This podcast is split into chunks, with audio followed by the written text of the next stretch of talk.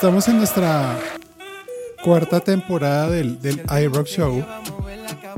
Y sé que les va a parecer muy raro lo que están escuchando al fondo, pero ambas cosas están súper conectadas con nuestro invitado del día de hoy. Teníamos pendiente esta invitación hace rato con este gran amigo de la casa, porque no solo hablaremos de, un poco de inteligencia artificial, sino en general de, de la vida, del trabajo eh, de personas que están al día a día con mercadeo, publicidad, inteligencia artificial, eh, trabajando con Google eh, en Colombia y en Latinoamérica. Bienvenidos.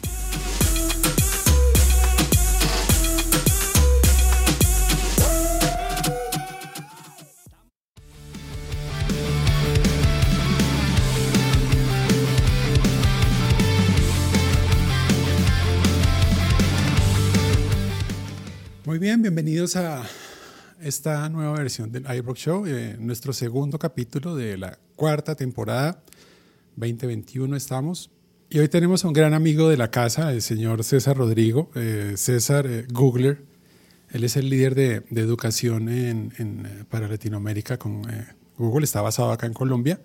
César, amigo, bienvenido. Gracias por estar con nosotros el día de hoy. Hola Diego, ¿qué tal? Bueno, gracias por la invitación, eh, gracias a ustedes y feliz de estar aquí y compartir una tarde con todos ustedes. Muy bien, muy bien. Dos eh, sonidos bien importantes pusimos eh, que tienen que ver con, con, la vida de César Rodrigo, español como han notado en su, en su acento. El primero de ellos, ahí escuchábamos un, un cántico del Atlético de Madrid para Falcao, para el Tigre, porque el canto es lo, lo, lo, pero Radamel Falcao, el Tigre hincha del, del Atlético uh, de, de, Madrid, ¿no, ¿no, es así, señor César? ¿Un poco hincha tal vez? Sí, hincha y además, si se fijan, aquí ves eh, gran camiseta del Atlético y si se fijan, esto, cuando jugamos al fútbol los lunes con amigos como ustedes, que de hecho en algún partido también han estado, si se fijan, el Tigre Falcao es lo que tengo yo por detrás en la camiseta porque es uno de mis ídolos, hasta que se fue del Atlético, también lo debo decir. ¿eh? De ahí en adelante ya no le quiero tanto como ustedes, pero hasta que se fue al Mónaco quería mucho. Muy bien, súper. Y eso también, hay, hay, una, hay una cercanía especial con Colombia. ¿Tú, ¿Tú cuánto llevas en Colombia, César? Llevo exactamente seis años y cuatro o cinco meses, un, poco más. Okay. Sí, cuatro o cinco meses eh, amañado. Sí, amañado. A mí me decían, a mí cuando llegué a Colombia ya no me lo dicen. Bueno, quizá alguien, alguien por ahí sí. Sobre todo al principio me decían, yo vivía en Dublín antes, en Irlanda. Llevo muchos años sin vivir en, mi, en mi, tierra original, España. Y me, cuando vine de Dublín me decían que si me había amañado al vivir acá, porque es muy diferente un Bogotá con un Dublín. Se pueden imaginar Colombia versus Irlanda, clima, comida, cultura, gente, todo es muy, muy, muy diferente. Y yo siempre les, dije, les decía que, bueno, y les digo también, eh, que yo llegué amañado, que yo realmente es que no tengo nada que ver con Irlanda y con Colombia mucho. Yo, yo ya era muy latino para ser español, lo que pasa que Irlanda era un trampolín dentro de Google para aprender, para crecer profesionalmente, para conocer la empresa, ya que es, de hecho, son las segundas oficinas más grandes del mundo y la sede principal para Europa, África eh, y Oriente Medio. Y um, lo, lo, el, el, otro componente que poníamos ahí al, comienzo es uh, el señor J Balvin, reggaetón. Eh, yo te decía que eh, para mí es el único rockstar de los reggaetoneros. Creo que es el único que tiene como una actitud de artista y una como convicción y tiene una cantidad de cosas alrededor, no, no hacer por hacer. No, no me gusta el reggaetón, no soy reggaetonero para nada, pero tú eres súper reggaetonero. Eh, ¿De dónde sales reggaetonero tú, César? Reggaetonero es, depende cómo lo definas, porque si la gente cree que, que, voy a vestir como un reggaetonero, a bailar como ellos, etcétera, etcétera, están muy equivocados. Creo que yo soy el fruto de la evolución del reggaetón y es eh, gustos en cualquier género, edad, eh, territorio. Eh, soy así y de hecho a mí me lleva gustando, no es que a mí también me guste en Colombia, cuando vine acá y lo conocí, lo he conocido de toda la vida, desde hace muchos años. Yo viví en Canarias, en las Islas Canarias, en España, hace muchísimos años. Y Canarias, para aquellos que no conozcan, son unas islitas tipo las islas de San Andrés y Providencia para Colombia, pero para España, apartados de España territorio, y son unas islas que culturalmente, incluso la forma de hablar, quizá muchos de ustedes han escuchado alguna vez algún canario, eh, son muy parecidos a los latinos. Y yo siempre lo explico como eh, el sitio perfecto entre Europa y Latinoamérica. Entonces viví ahí varios años, mi papá trabajó allí eh, y de ahí en adelante pues he tenido un poco de, mm, diría yo, síndrome latino o efecto latino en mí, en el sentido de la música, la comida y sobre todo amigos, amigos y gente que conocía allí viven muchos venezolanos y colombianos em, y de ahí en adelante pues como que no he perdido el gancho hacia Latinoamérica en general y Colombia en particular em, hasta que vine acá. La gente también me pregunta, por si me vas a preguntar, don Diego Francisco, ya te adelanto aquí, eh, cómo un español que vive en Dublín se quiere venir a Colombia a trabajar y está muy relacionado con eso. Em, el hecho de trabajar, vivir y, combinar vida sobre todo personal con, con los latinos eh, venía mucho a Latinoamérica, conocía muchos países de acá, tenía amigos viviendo por acá. Y para mí eh, la aspiración en la vida personal era venir aquí y vivir. Em, personal, personalmente, principalmente, también profesional, pero principalmente en el aspecto personal. Em, y vine aquí y esto es a lo que aspiré, a llegar a Colombia. Yo llevo seis años en el, en el rol, ha evolucionado muchísimo y hemos cambiado muchísimo, pero realmente es seis años en Colombia y seis años en Google. Eh, nunca había pasado en mi vida que haya estado tanto tiempo en un sitio, nunca, desde que salí del, les diría yo, de, de, mi tierra natal. Em, y entonces, nada que comentarles, que siempre lo he tenido, siempre me ha gustado, eh, y ahora que está tan de moda, pues todavía mucho más, incluso. Entonces, eh, no, me, no me arrepiento, es más, creo que nos deberemos sentir orgullosos. Claro yo me incluyo como colombiano, por eso digo el nos. Claro que sí. Eso, eso sí, muchas cosas pasan por acá, muchas cosas eh, se han centralizado acá o han empezado como a ser, somos como centro de muchas, o alrededor orbitan cosas. Eh, han sido, yo creo que esta década en general uno empieza a ver eh, muchos personajes que se veían lejanos, organizaciones que se veían lejanas, prácticas que se veían lejanas ocurriendo acá. hablo de Bogotá, Medellín, el mismo Barranquilla, son lugares que son polos de desarrollo interesantes en, mercadeo, publicidad, inteligencia artificial, ingeniería. Está, pasando mucho. Educación en Google. Eh, cuando uno habla de educación en Google, eh, en términos generales, ¿a qué se refiere? Eso quiere decir, yo podría ir a Google y tomar, o con Google tomar una certificación, o podría tomar un curso y eso me podría servir para algo, pues obviamente servirá para algo, pero cuando se refiere a educación es educación para todo el mundo, está centralizada de qué manera, organizada en términos generales para qué tipo de públicos, cuál es como esa misión y qué es lo que están buscando con, con esa idea de educación, como para tener un equipo y un líder con, con todo su equipo en, en, la TAM dedicado a eso. Sí, muy buena pregunta. Y, y, es que educación es un término muy genérico, porque la educación forma parte de todo, desde que nos levantamos hasta que nos acostamos. Eh, y puede ser un poco complejo entenderlo. Con educación me refiero, yo lo explico siempre en, en siempre, o, más o menos, bueno, últimamente cuando me preguntan, como una pirámide. Y una pirámide desde que yo aprendo a hacer un oficio, hacer algo, siempre hablando desde el lado profesional, hasta que yo crezco profesionalmente, sea en una empresa, en mi propia empresa, sea trabajando para un empleador, em, y cómo voy creciendo eh, y cómo voy aprendiendo en el mundo digital y profesional. ¿Qué significa eso? Que lo que nos tenemos que asegurar en esa pirámide, desde el lado de educación de Google, es que en Latinoamérica, y aquí en concreto para Colombia, eh, sabemos de productos digitales desde el mundo de la comunicación y de la data. Incluso del contenido, les diría yo. Yo sé manejar y cómo hacer, pongo algo muy sencillo, hacer un anuncio en Google. ¿Qué significa eso? Que puedo, que puedo llamar a las puertas de Google y, preguntarle a César em, que me enseñe. Bueno, no, no, no es tan fácil porque entonces no sería escalable y yo no podría dormir eh, directamente. Eh, lo que lo hacemos es cómo podemos servir al mercado para que sepan de la mejor manera y de la forma más eficiente con los recursos que tenemos en la región. Eh, si nos vamos a la pirámide y nos vamos a la base, trabajamos con universidades y entidades de educación. Trabajamos con ellos para asegurarnos que enseñan dentro de sus materias y sus materias dentro de especializaciones, grados, eh, maestrías, cualquier tipo de eh, formato de educación enseñan de soluciones, productos y tecnología de Google y muchas veces también cuando no es de Google, sino eh, digital, social media, etcétera, etcétera. Ayudamos, pero ellos son los que enseñan. Nosotros les apoyamos con contenido, les apoyamos con el desarrollo, les apoyamos con cualquier cosa que necesiten desde el lado de la empresa para asegurarnos que enseñan a estudiantes y que esos estudiantes van a salir muy preparados digitalmente hablando. Eh, y si subimos en la pirámide, después, ¿quién viene? Cuando esos estudiantes entran en las empresas. Bueno, pues entran en las empresas. Eh, ¿Qué hacemos?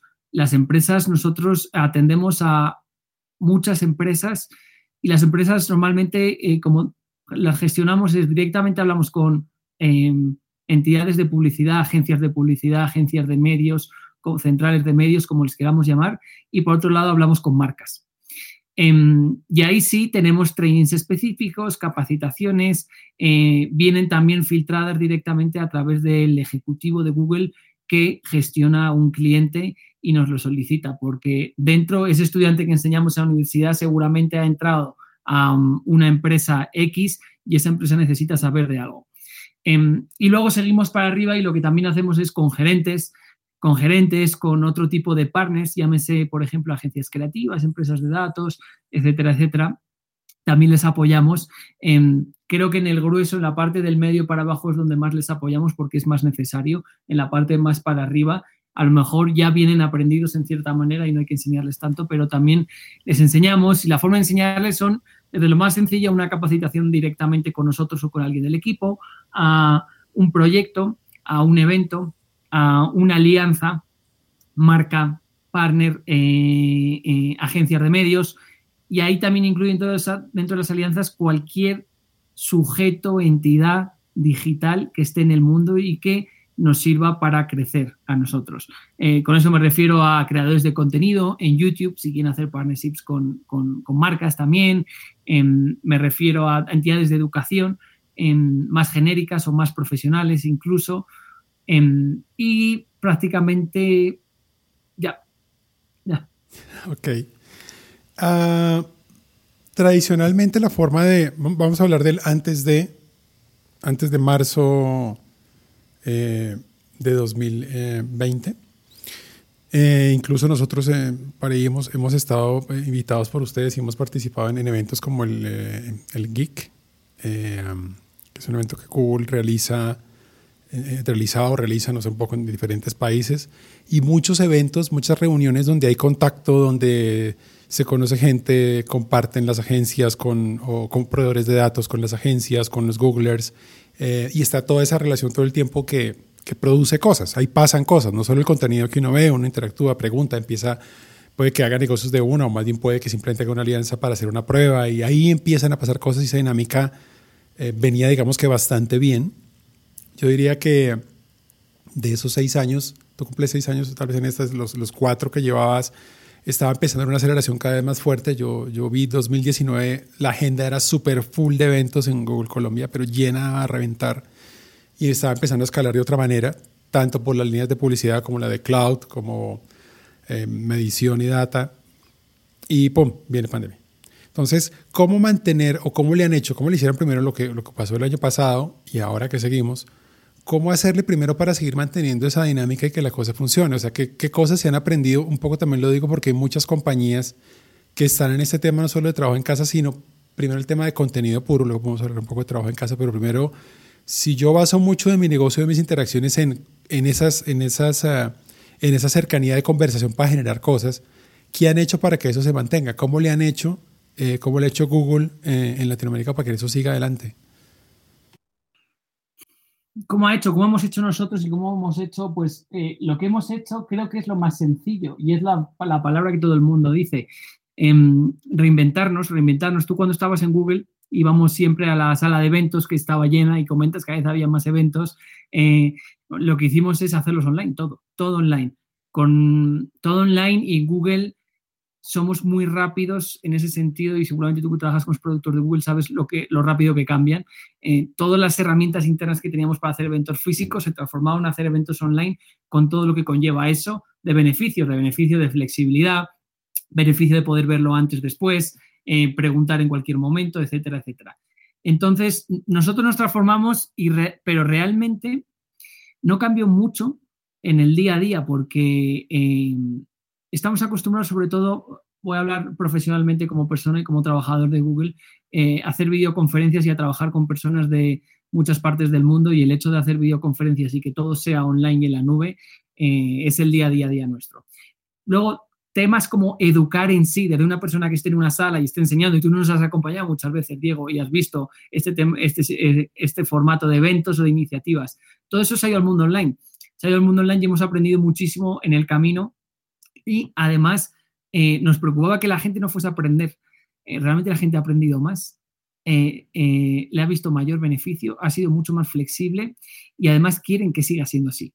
Entonces, creo que además es un mundo en el que nos vamos a quedar así cuando volvamos a las oficinas, volveremos, pero creo que será para incluso otro tipo de tareas, tipo inicio de proyectos, sesiones de brainstorming, em, eventos específicos, no de aprendizaje, sino quizá de inspiración o de práctica, en muchas más lugares para hablar, para compartir, para literalmente tomarte un café con tu compañero y menos mesas, porque ahora todo el mundo literalmente puedes trabajar desde un celular, desde el sofá de tu casa. Ya no necesitas una mesa, necesitas una pantalla, no necesitas nada. Em, entonces creo que hacia allá va a ir y fue una transformación que, fue rápida, muy, muy rápida, y que además hemos visto que funciona todavía mejor. Así que así seguiremos, imagino y espero. Em, Complicado sí ha sido, complicado. Pero eh, sí, en general la escala, yo creo que se ha dado una cosa que nosotros hemos percibido, y ahora sí pasando el tema de trabajo en casa. Eh, hubo una preocupación grande, pues más por el mindset que uno trae porque lo haya probado. nosotros hacemos eh, principalmente inteligencia artificial y procesamiento de datos y analítica. Eso es, eso es tú, mucha relación con cliente para entender de qué se trata y luego a bolear código, a maciar datos, trabajar en eso. Eh, entonces, en general, era lógico que no importara en dónde estuvieras, exceptuando el tema de ejercicios creativos para resolver problemas complejos. Eh, y en principio sí tuvimos mucho temor, porque al principio uno decía, bueno, ¿cómo, cómo garantizo, cómo controlo? Porque no tiene en la cabeza eso del control. Eh, que la gente haga lo que tiene que hacer. Y ha resultado que hacen más de lo que tienen que hacer. Entonces, hay, hay un cambio súper positivo en el trabajo en casa. Pero entonces vienen otras cosas de lo que implica estar encerrado en la casa. Entonces, si tú tienes, y decíamos un poco más algo personal, laboral, tienes una vida que, o te traías una vida en la que vivías montado en un avión. Vivías todo el tiempo en eventos, o todo el tiempo en, relación con gente, gente, gente, gente, eh, relación cercana, y ahora, ¡pup!, estás con la pantalla y en tu casa. Em, ¿Qué tan duro ha sido ese cambio? o sea, ¿cómo ha sido ese reto para César Rodrigo de ese cambio de vida, porque si es, ahora estás ahí y, cómo ha sido eso, porque de pronto para otro tipo de Googlers que son muy de eso, de estar en pantalla todo el tiempo dándole, dándole, tú igual tienes reuniones todo el tiempo, pero siempre tenías el tema de contacto. ¿Eso cómo ha sido? ¿Cómo ha sido esa experiencia? ¿Cómo has manejado? ¿Qué cosas hace uno para llevar eso adelante? Muy buena pregunta. Sí, ya me conoces y sabes que soy una persona creo, creo que bastante social, extrovertida y que me gusta estar con la gente. ¿Cómo ha sido para eh, y cómo ha sido para mí? Pues eso ha sido duro, eso ha sido duro, pero eso ha sido duro, pero eh, es algo que no me he dado cuenta hasta el cabo de los meses de que necesitas a las personas y necesitas tomarte un café y salir con la gente y, viajar. Eh, y creo que eso nos ha pasado a muchísimos, no solo yo. Pero el lado bueno ha sido también, hay un lado muy, muy, muy, muy positivo y es el tiempo. El tiempo que yo ahora tengo para mí, para hacer deporte, se van a reír, les voy a contar una anécdota. Mira, yo como buen español, esto es como un poco estereotipo, no se crean, ¿eh? Es, es, muy, es un poco estereotipo, pero en mi caso aplica. Me echo la siesta y me gusta echarme una siesta. Eh, hacerme una siesta después de almorzar, bien, chévere. En Dublín, para que se hagan una idea, yo me tenía que poner una alarma siempre. Tenemos una sala, una sala de siestas gigante que era como una piscina de almohadas, así. Te tirabas en la piscina de almohadas, te quedabas enganchado entre ellas y me, me, dormía todos los días con un amigo argentino. Bueno, eh, al venir acá a Colombia, como no hay cultura de hacer la siesta, ponían reuniones, al cabo de las semanas me tuve que adaptar, nunca me volví a hacer la siesta. El hecho de vivir ahora y, trabajar en mi casa y hacer todo desde mi casa me da tiempo a desayunar tranquilo. Me da tiempo a hacerme la comida que me encanta cocinar. Y como en Google, eh, por suerte, gracias a Dios, nos dan de almorzar y nos dan de desayunar, yo no, llevaba como, no sé, como 10 años sin, sin hacerme de comer, desde la universidad más o menos. Aquí me hago de comer y sobre todo me hago esa siesta famosa que dejé en Dublín de lado y que, aunque no lo crean, lo deberían probar todos, me ha hecho incluso mil veces más productivo, porque me levanto pronto, desayuno, trabajo, me hago una siesta como de 30 minutos, no es más, pero para mí vuelve a empezar el día después de la siesta. Entonces yo tengo una energía increíble. Y eso ha provocado, aparte de que yo sea más feliz y que lo noto psicológicamente, me siento mejor, no me canso tanto, tengo más fuerza. También el, el, el, no viajar. Y el viajar es que tiene su parte buena y su parte mala. Y tú lo sabes y creo que muchos de acá también lo sabrán. Cualquier persona que viaje medianamente, eh, viajar es muy bonito cuando estás de turismo, viajar es una pesadilla cuando estás por trabajo. Exagerándolo un poquito, tampoco es tan pesadilla. Entonces, lo que yo antes hacía, si tenía que volar a Perú y hacía en un día, que era volar a Perú, trancón a la ida al Dorado, trancón del aeropuerto de Lima a la oficina, perdías un día. Ese día que yo perdía para hacer algo en Perú, lo hago en una hora en mi casa. Y eso a mí y a todos, cualquier persona que esté trabajando desde casa, que pueda hacer una labor desde casa, creo que le habrá visto el beneficio gigante de la flexibilidad que supone esto. Y creo que además que es un paso más, creo que esta pandemia es un paso más en la digitalización de todo. Nos digitalizamos y empezamos a mandar mensajes de texto, pasamos a WhatsApp, luego directamente en vez de comprar físico, compramos online. Ahora lo que ha pasado, ahora no trabajamos físico, trabajamos online. Y nos hemos dado cuenta que al igual que al hacer una compra, al, escribir en vez de una carta un mensaje, son los mismos beneficios. Es ahorro de tiempo, efectividad y flexibilidad y ese tiempo me lo dedico para cocinar, me lo dedico para echarme y hacerme una siesta, etcétera, etcétera. Con lo cual, creo que mm, sí, me, ha pegado, pero creo que incluso son más los puntos positivos que los negativos, porque ahora me da tiempo de sobra a irme a tomar un café con, con, con la persona con la que yo me tomo el café en el trabajo. Me da tiempo de sobra. Eso nos lleva, está buenísimo. Sí, yo, y pasa lo de siempre un poco, ya como, lo que yo he visto desde, desde mi vida, es eh, a uno se le olvida cómo era la vida antes, ¿no? O sea, uno como que ya está en una nueva forma de vida que ya esa otra es súper lejana. Ya entró en un modo súper diferente de vida en el que valora otras cosas, en el que retomó eh, otras. Nosotros en Grupo de este año lo que hemos hecho, parte de lo que, lo que, lo que hemos hecho y en la transformación más por el trabajo y el propósito, nos hemos centrado mucho en el propósito. Siempre hemos sido una compañía muy centrada en el propósito. O sea, por qué se hacen las cosas, para qué se hacen las cosas. Eh.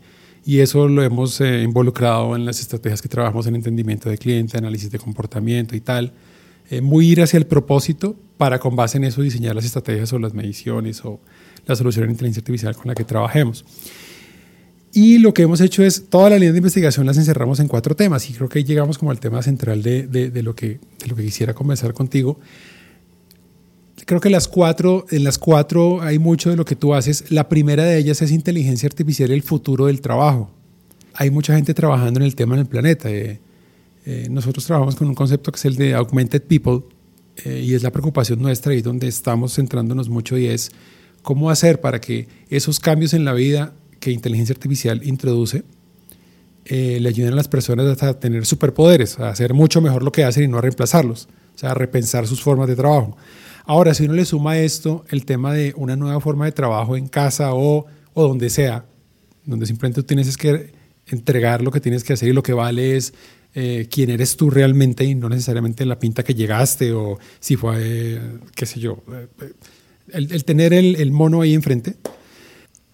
Un poco lo que tú ves hacia el futuro de lo que está pasando, pensando en el futuro del trabajo por situación, por, estar ahora en cualquier lugar trabajando, y por cómo las herramientas basadas en inteligencia artificial, porque tú las ves en, en todo lo que Google en educación tiene y en toda la línea de productos de Google ves cada vez más que aparecen, cada vez más está ahí metida. Cosas que ya, no sé, eh, herramientas predictivas en, en, Analytics hay un montón ahora. Eh, para entendimiento de audiencias, para construcción de audiencias, también en, en las consolas de, de inversión de publicidad. Entonces, en general, uniendo todo eso, ¿tú cómo ves el futuro del trabajo tocado por inteligencia artificial y por esta nueva forma de organizar la vida? Porque así ya pase eh, pandemia, la gente ya, ya va a querer hacer otras cosas. ¿Cómo, la ves tú? ¿Qué, ¿Qué, intuyes tú que va a pasar? Suponte que logramos llegar a Q3 con, con, con salidas normales. Qué podrá pasar y cuál será el futuro del trabajo de, pensemos por ejemplo, la gente en las agencias, el creativo, el que hacía las campañas, el qué puede haber de cambios en la vida de ellos. Bueno, hay dos partes. El primer cambio, lo estructuro en dos partes, eh, diría yo, la respuesta. El, primer cambio es el cambio que ha traído esta pandemia y es flexibilidad. Eh, flexibilidad significa que con todos estos puentes que tenemos los lunes festivos en Colombia y los trancones que hay saliendo de Bogotá un viernes para irte a tierrita caliente, que dicen por acá, y volver el lunes, bueno, ahora la gente dirá, bueno, me voy el miércoles y... Tú eres colombiano con toda, o sea, tienes, es que ya, lo, único que no has dejado es el acento, si no fuera por el acento ya rolo con toda, güey. Claro, claro, estoy dejando toques para que la audiencia, como, como no, solo me escucha y me escucha el acento español, eh, eh, certificar que soy colombiano de adopción. Pero dicho eso, claro, esa persona que se va a tierra caliente y no tiene que eh, tragarse el trancón de ida y el de vuelta, porque tiene flexibilidad laboral y puede trabajar uno, dos, tres o cuatro días desde allá, pues le va, le va a ir muy bien porque le va a ir muy bien porque personalmente va a estar mucho mejor porque no se va a tener que esperar cinco horas en un carro, por ejemplo. Y profesionalmente incluso hemos demostrado que eh, Internet y la tecnología nos ha permitido trabajar muy eficientemente, estemos aquí, en la China, en Tailandia o en Europa, trabajando. Con lo cual, yo creo que eh, el futuro laboral va a conseguir que amemos más nuestro trabajo, que seamos más felices más productivos y más flexibles. Porque al final la empresa, mm, y les pongo un ejemplo, muchas veces yo me he topado con empresas que nos han preguntado, bueno, ¿y cómo ha hecho Google? Lo que pasa es que ya llevamos mucho tiempo, llevamos ya un año de esto, que los primeros meses, sobre todo, y me imagino que muchos de ustedes se sienten familiarizados, eh, nos decían, bueno, ¿cómo ha hecho usted para trabajar? Si tenía todo en la oficina, si tiene que pasar la tarjeta para ver las horas que ha estado sentado en la silla, etcétera, etcétera. ¿Cómo lo ha hecho? Y las respuestas pueden ser millones, podemos estar aquí todo el día. Pero esa persona que antes tenía que pasar la tarjeta, ahora no pasa la tarjeta y ha tenido que trabajar de casa, para mal o para bien.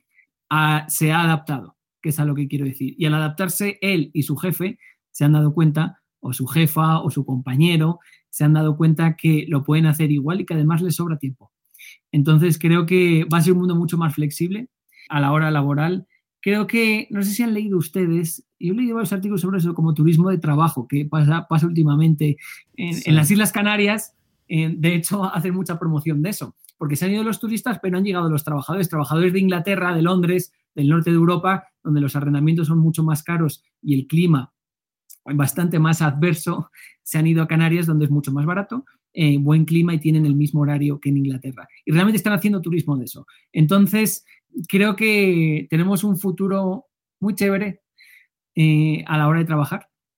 Para, te guste o no tu trabajo, pero el hecho de que no tengas que ir físicamente a un sitio obligado te va a hacer replantear las cosas.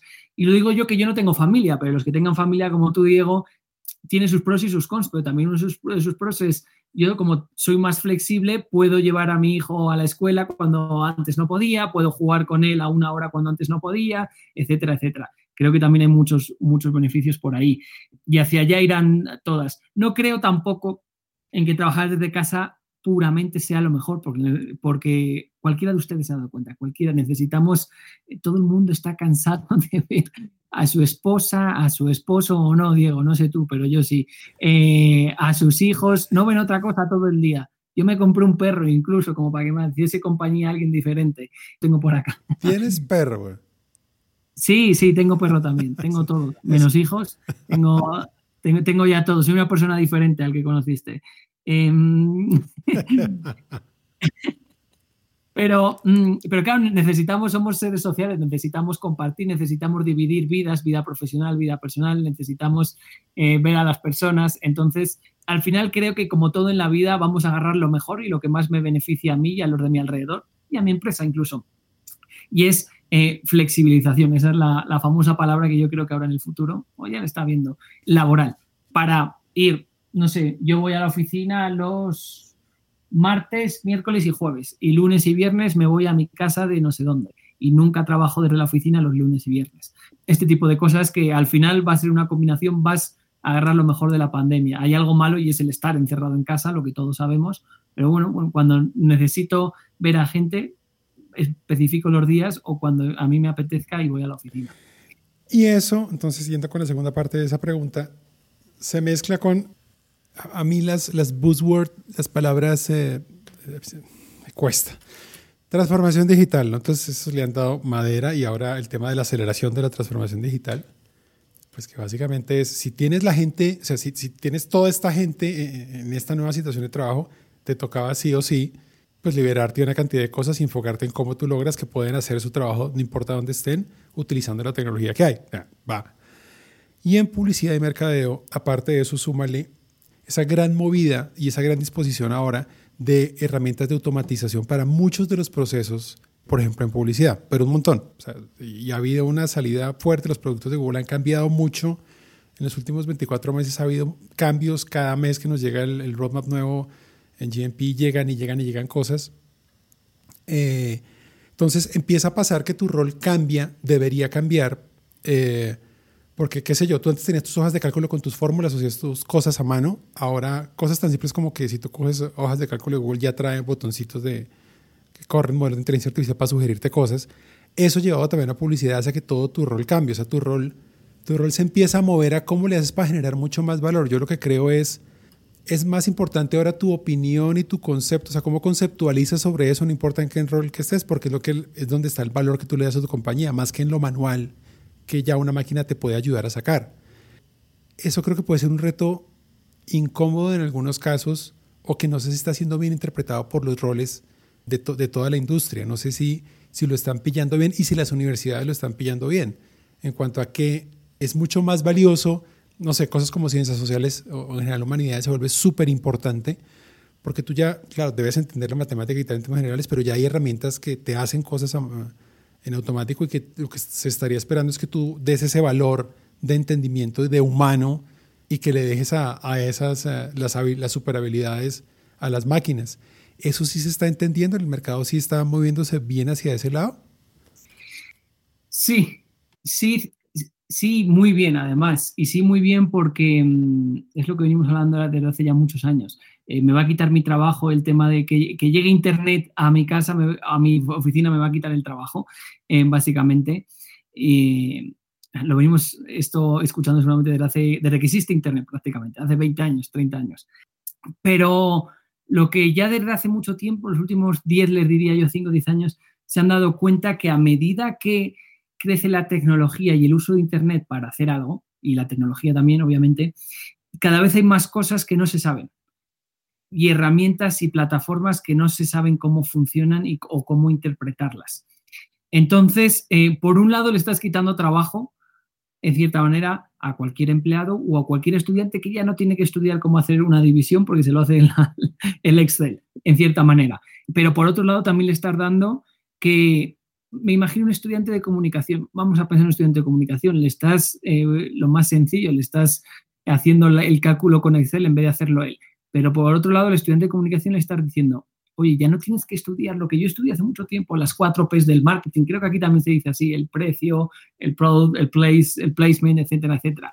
Ahora mm, viene el profesor y dice, bueno, es que ahora todo es digital, con lo cual enséñame a crear contenido, por ejemplo, para la nueva app que se llama TikTok, para la nueva app, ahora hay una nueva también de por allí que se llama Quai. Em, me he dado cuenta que también la gente interactúa de mil formas con mi contenido o con la marca X de publicidad que voy a hacer. Ahora es que necesito que no solo te puedan contactar esos clientes por teléfono, sino tienes 28 formas de que te contacten. Teléfono, WhatsApp, Telegram, llamada, eh, Google Meet, etcétera, etcétera.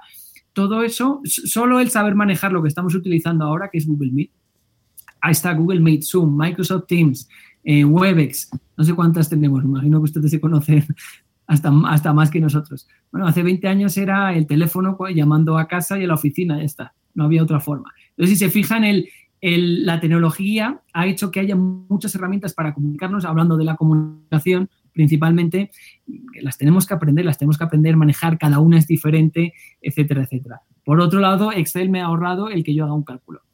Bueno, pues eh, les aseguro que eh, incluso lo que al final, lo que pasa en el día a día, eh, es que se necesitan cada vez más personas con unos ciertos aprendizajes, pero que esos aprendizajes yo creo que em, y lo decimos muchas veces, que al contrario del pasado, cada vez cambian más y son más dinámicos.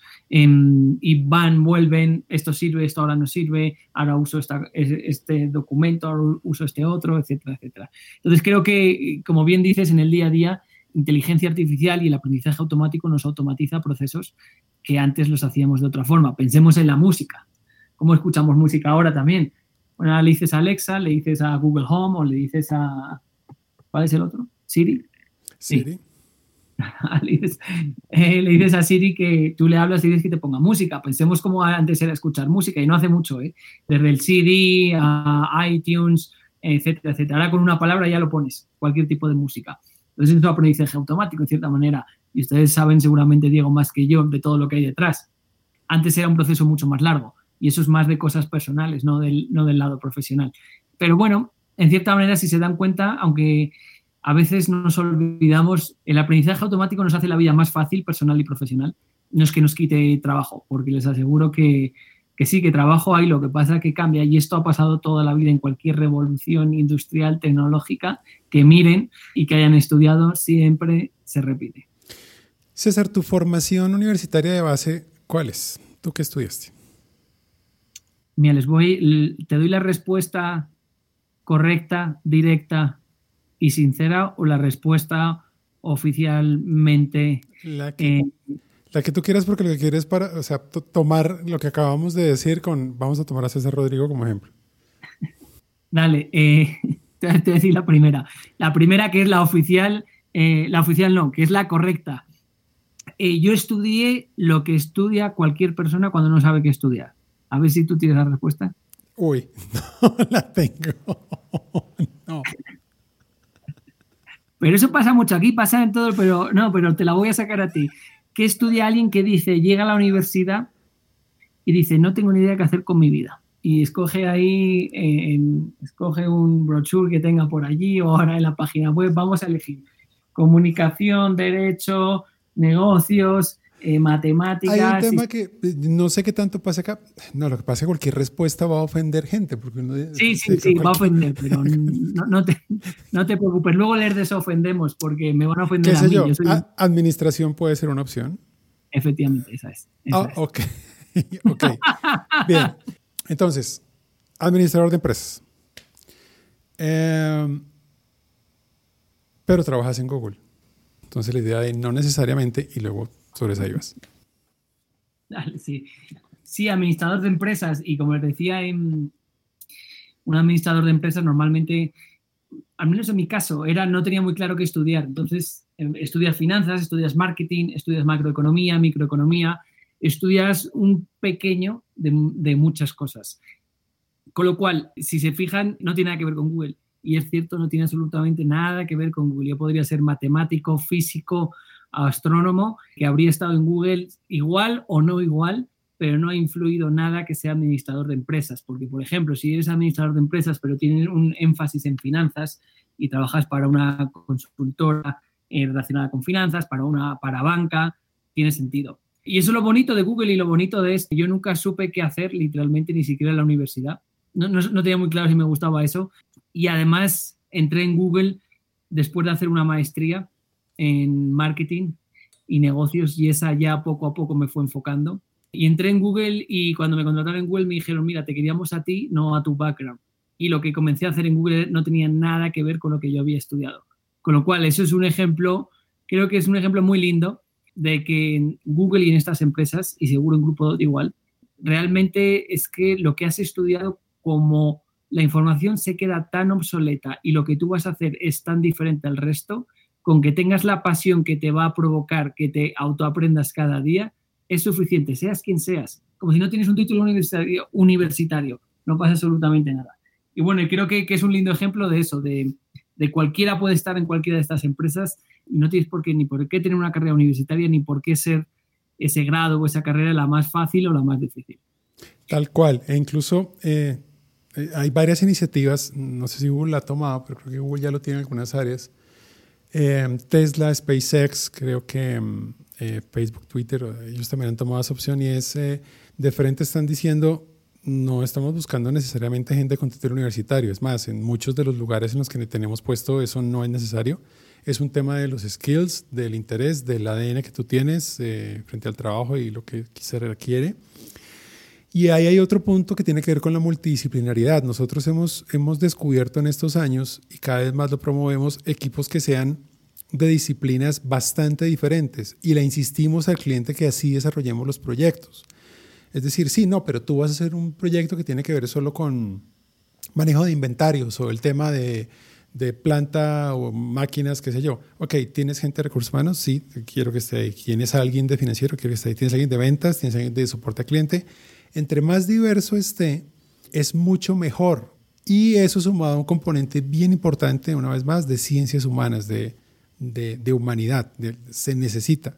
Y hemos descubierto que se trata mucho más de cuando buscamos personas para la compañía, de evaluar el ADN. Por eso nosotros en el, en el manifiesto nuestro decimos que realmente, claro, nos, nos gusta el talento, pero sobre todo la actitud y las ganas. Ahí es lo que más está buscando uno. Porque si tú quieres, pues en últimas aprendes lo que quieres. Vas, vas, vas a entrar y lo vas a romper si tienes toda la voluntad de hacer. Creo que, creo que por ahí es y eso se ata mucho a lo que está pasando con el futuro del trabajo y es, no importa cómo te ves a la larga, importa, bueno, tú qué traes, tú quién eres, en el fondo y en el corazón tú quién eres y, eso es lo que la gente está esperando. Creo que entonces es el, cambio que está, que está ocurriendo. Y sobre eso de los equipos mezclados, entonces tú como administrador, eh, yo me encontré en Google de todo, gente de publicidad, gente de mercadeo, gente de ciencias humanas. En esos grupos interdisciplinarios, porque ya te has topado antes con gente de datos, super geek con gente creativa de diseño o de publicidad súper volada.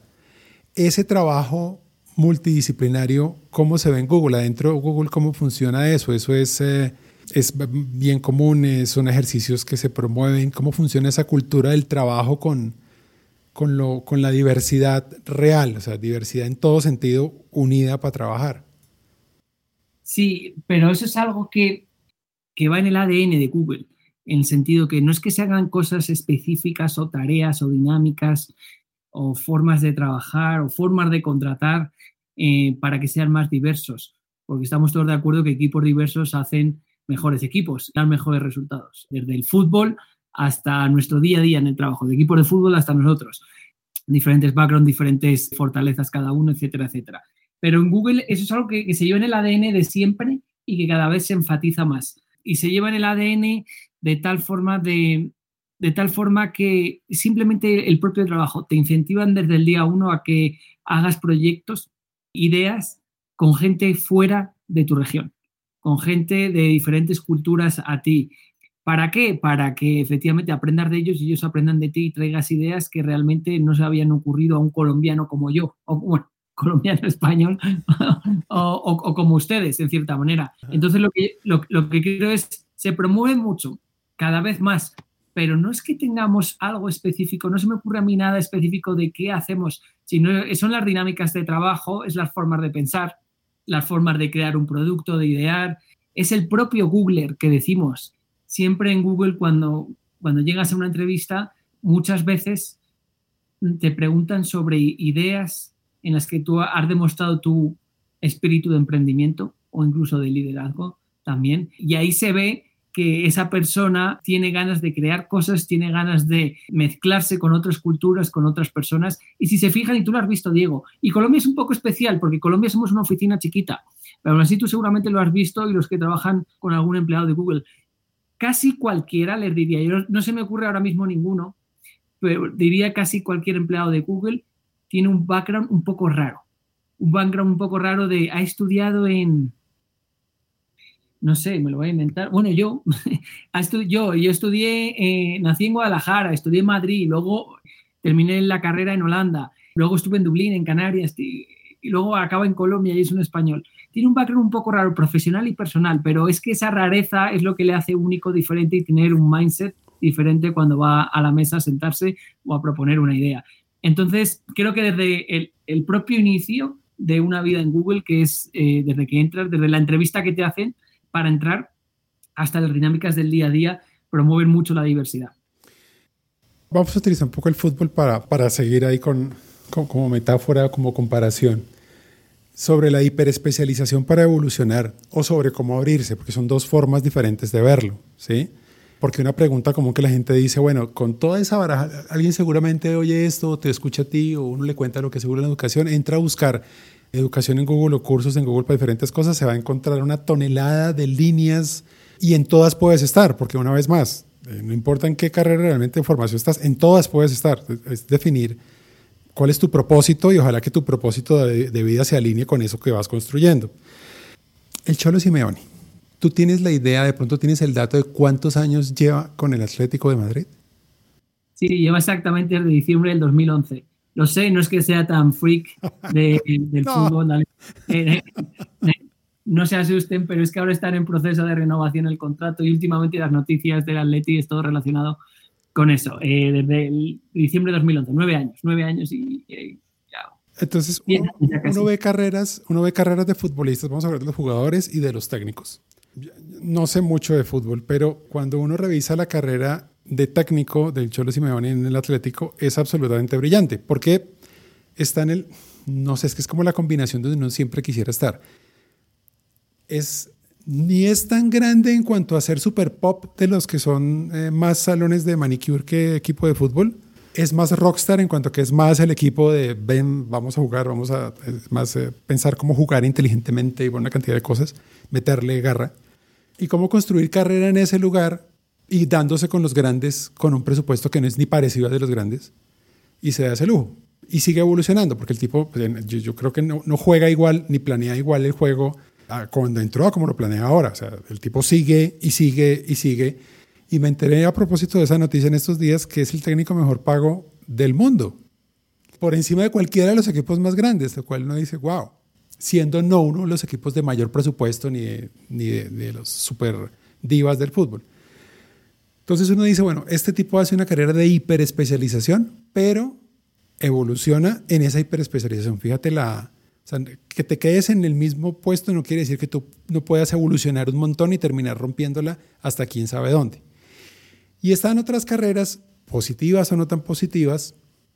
Vamos a coger el ejemplo de Falcao, que tal vez a veces uno por el entorno, eh, pensemos en la familia, yo como trabajador, entonces escucho mucho a mi papá o al tío, no, mi hijo, es que usted tiene que buscar el puesto con el porque con la casa, el carro, la beca y los chinos. Y tal vez toma las decisiones más por ese tema de los que están alrededor, pensando en presupuesto, en plata, plata, plata, más que en lo que seguramente podría construir. Yo a veces veo que cabo puede que le haya pasado eso, porque tiene una cara absolutamente brillante y empieza a buscar un equipo más de para más sueldo, pero al final la cosa como que le sale chueca y estaba en un lugar perfecto porque era, era, era todo para, para él, de todos modos, todo giraba en cierta medida en torno a él. Eso versus el trabajo, como dos estilos de carrera en especializarse. ¿Tú cuál ves que puede ser más interesante cuando está en tecnología y mercadeo? O sea, tú, tú, ¿Tú por dónde te dirías? ¿Tú vas a ser más el, el cholo o tú vas a ser más el falcao en cuanto a brillas y luego vas a buscar el... ¿Tú ¿A cuál le crees más? Mira, te hago un comentario y te corrijo, te corrijo. Yo es que a Falcao no lo pondría en esa explicación, no pondría a Falcao. Porque creo que, me disculpan el resto, pero creo que fue un fracaso todo de ahí en adelante desde que se fue del Atlético. No, eh, a eso voy, es que fue una, para mí, no, el punto es, para mí fue una carrera fracasada, no quería usar el término. ah, vale, ok, ok. Pero lo que te digo, o sea, estás en un lugar perfecto para ti, que seguramente no tiene todo el dinero de los otros, pero si tú lo ves, es el lugar para crear lo que quieras. Sí, sí, sí. ¿Cómo no dejarte enamorar por el oro? O sea, ves el objeto brillante y te vas detrás de eso y quién sabe qué termina pasando. Entonces, ¿cuál de los dos Ahora, hay gente que hace una vida súper exitosa en dinero y seguramente, pero fue dinero, dinero, dinero y tal vez el propósito dónde, no, no sé. Eh, a eso me refería en la pregunta. Sí, sí, sí, ya, te entiendo. ¿Cómo lo explico? ¿Cómo lo explico? Bueno, en, mi vida, el ejemplo, yo soy más del cholo, sin ninguna duda, eh, pero lo, voy a explicar por algo. Y tú me conoces, además. Yo he estado desde los 16 años, si me acuerdo, 17 años, dos años en un sitio, físicamente eh, eh, y, el sitio en sí, desde estudiar, estudié dos años en una universidad, luego me cambié, etcétera, etcétera. al sitio en sí, físicamente, empecé en Guadalajara, luego en Madrid, luego estuve en Holanda, etcétera, etcétera. Y ahí si te fijas, ese crecimiento profesional, aunque sea desde los estudios, pues puede ser un falcao en el sentido que me voy moviendo, entre comillas, por donde veo el dinero y donde veo que voy a crecer profesionalmente en vez de hacer lo mejor de donde estoy. Era así, no quiere decir ni que era malo ni que era bueno. Ahora en Colombia soy lo contrario, llevo seis años en el mismo rol. Igual que los nueve años que lleva Simeón en el mismo rol, en vez de eh, irse al Inter y luego al Manchester City y luego al Bayern y luego tal cual. Porque al final lo que yo creo es donde tú encuentres que aprendes algo nuevo cada día y te emociones cada día. Y suena muy cliché y parece como muy, muy demasiado bonito, pero es así. Eh, es así, vivimos en una sociedad que como cambia tanto todo, se acuerdan sus papás, esto es, esto es mundial, nuestros papás y nuestros abuelos trabajaban para una empresa y estaban en la misma empresa toda la vida. Nosotros no somos así, em, no somos así. Pero ahí hay algo que la gente no lo toma en cuenta y es la paciencia. Porque la gente siempre piensa que al lado va a estar mejor que donde está. En vez de replantearse si donde está va a ser feliz si cambia algo, va a ser feliz y dentro de ser feliz incluyo todo, crecer profesionalmente, eh, hacer más dinero, etcétera, etcétera. Y, es, y, hasta les puedo poner un ejemplo de lo mío. Mi rol, cuando comencé éramos una persona, ahora somos, diría yo que tres y media, más o menos, pero entonces yo tendría varias opciones. Me cambio a otro sitio, en otro rol, donde seamos más personas, o yo hago crecer esto. Igual que el cholo me voy al Manchester City donde me van a hacer, donde me van a dar mucho más dinero y va a ser más fácil que llegue a ganar una Champions, o yo hago que este equipo gane la Champions. Las dos son válidas, quizá a nivel de éxito en todos los aspectos, desde dinero, trofeos, em, satisfacción personal, las cumples en los dos. Eh, pero yo me identifico más eh, en esta etapa y también influye mucho la etapa de, de tu vida con el cholo. ¿Por qué? Porque también lo que amo, lo que trabajo, a lo que me dedico y amo el sitio donde estoy las dos cosas. Yo en Dublín me gustaba lo que hacía, no me gustaba el sitio donde estaba. Aquí se cumplen las dos. Entonces, si se cumplen las dos, cualquier sitio, cualquier posición, cualquier empresa que pueda sonar más sexy por una forma u otra, por dinero, por lo que sea, no lo no sé, no sé si lo tomaré, pero lo que sí que tengo muy claro es que no lo voy a tomar en función a eso extra que me están dando. Y el ejemplo de Cholo es perfecto. Yo yo creo que um, una cosa que hemos visto nosotros es el tema del propósito. Y yo creo que tal vez esa nueva normalidad o el futuro del trabajo exitoso está en la vida con propósito. Yo creo que por ahí está. O sea, si uno, si uno como que está centrado en el propósito, el éxito es irremediable porque lo vas a hacer, va a llegar bien de todos modos. Creo que eso mismo le pasa a las compañías olvidan propósito de fondo como una razón de fondo y se van mucho por el objeto brillante y eso a veces eh, o casi siempre lo lleva a un camino que no es el adecuado eh, en su oferta, en el entendimiento del cliente, eh, como sea vender, vender, vender a la brava, no importa qué hago con sus datos, sus datos los más SEO y no hay ética o hay, afán de vender como sea y no se centran más en el propósito. Creo que, creo que lo que ha ayudado a la pandemia tiene que ver es con eso, también en estar en la casa para pensar un poco también en eso ha ayudado. Y creo que es un buen ejemplo de vida con propósito. Creo que ahora estás, eh, yo, siempre, yo siempre tengo a Simeone como referente de, profesional, siempre lo he tenido como referente por, por eso del, Atlético. Y ahora tengo al lado al señor César Rodrigo. Muy bien, creo que es, es, eh, es por ahí la vuelta. Bueno. Sí, sí, además, Diego, yo te diría, yo lo hablo esto mucho con mi hermano, lo está hablando porque mi hermano me ven a mí y me escuchan, mejor dicho, mi hermano es el lado opuesto, yo soy blanco el negro, yo soy negro el blanco, el lado opuesto del mundo en todo, en todo. Y tengo estas discusiones con él. Y, propósito es que suena, todas estas cosas suenan, eh, a los que nos escuchen suena como demasiado en el aire eh, y demasiado idílico y no tener claro qué. Pero yo lo resumo en proyectos, personales, profesionales. En proyectos, proyectos. Yo soy un account manager, un ejecutivo de cuenta del cliente X y me han dicho que tengo que hacer A. Vale, pues hago A. Pero cuando termino de hacer A, ¿qué tengo que hacer en mi vida? Es tan sencillo como eso. ¿Por qué no hago B, C, D, E, I, I? Y ese cliente lo puedo llevar a nivel Z, por ejemplo. Sí. Bueno, pues ¿quieres eso o irte a otro cliente o hacer otro rol también con el, a volver a empezar con el propósito A? Es, depende, depende. Entonces yo diría siempre son proyectos. Yo lo hablaba con mi hermano, son proyectos de vida en todo lo personal y en lo profesional. Esto también también implica en lo personal, en las parejas, en los amigos, en la familia, qué proyectos tengo. Si yo me levanto por la mañana y digo, voy a trabajar, pero si nos preguntamos, bueno, ¿qué, ¿qué, proyecto tengo? Es muy sencillo. Para este 2021, ¿qué quiero hacer yo en mi trabajo? Diferente. Es un proyecto, una iniciativa. Y eso te va a hacer levantarte cada día y mejorar. Y si no, y si tu respuesta es no, voy a trabajar, ya está. bueno, entonces es que, y da igual el trabajo que sea, cualquiera, cualquiera absolutamente. Nuestro trabajo, el trabajo de cualquier persona que esté en la calle, cualquiera. Muy bien, creo que eso es por ahora, señor César. Se nos ha acabado el tiempo. Muy buena la conversación, muchas cosas aprendimos el día de hoy sobre trabajo, sobre el futuro del trabajo, que a la larga es el mismo de vida con sentido y propósito, tener claridad sobre eso y sobre un poco como cómo es la vida en, en Google y cómo es la vida de un Googler con una vida exitosa como la tuya. César, muchísimas gracias por acompañarnos el día de hoy. Esperamos que el Atlético siga en esa buena campaña que, que ha tenido últimamente y que sigan con ese buen técnico, ¿no? A que no vaya a haber problemas con el contrato. No, como tú dices, el mejor del mundo y, tú lo decías al principio también es, y esto también aplica a lo que hemos dicho, el, el Cholo está en el Atlético porque no hay mejor equipo para el Cholo que el Atlético y no hay mejor entrenador para el Atlético que, el Cholo. Entonces muchas veces no es el mejor, sino el que más se, se adecua a ti. Y el Cholo, con lo jodedor que es, me perdonan la expresión, con lo luchador que es y con su carácter, yo no le veo en el Real Madrid nunca. Ojalá Ojalá no me equivoque, pero no le veo en un Real Madrid nunca. Lo siento por los madridistas, pero yo ya, ya saben que soy bastante antimadridista. Ok, haremos cápsula de exactamente esto.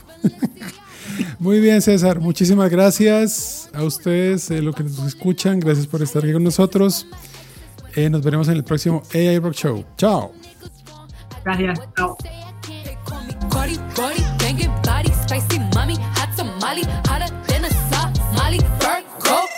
Rari, hop up the stoop, jump in the coop.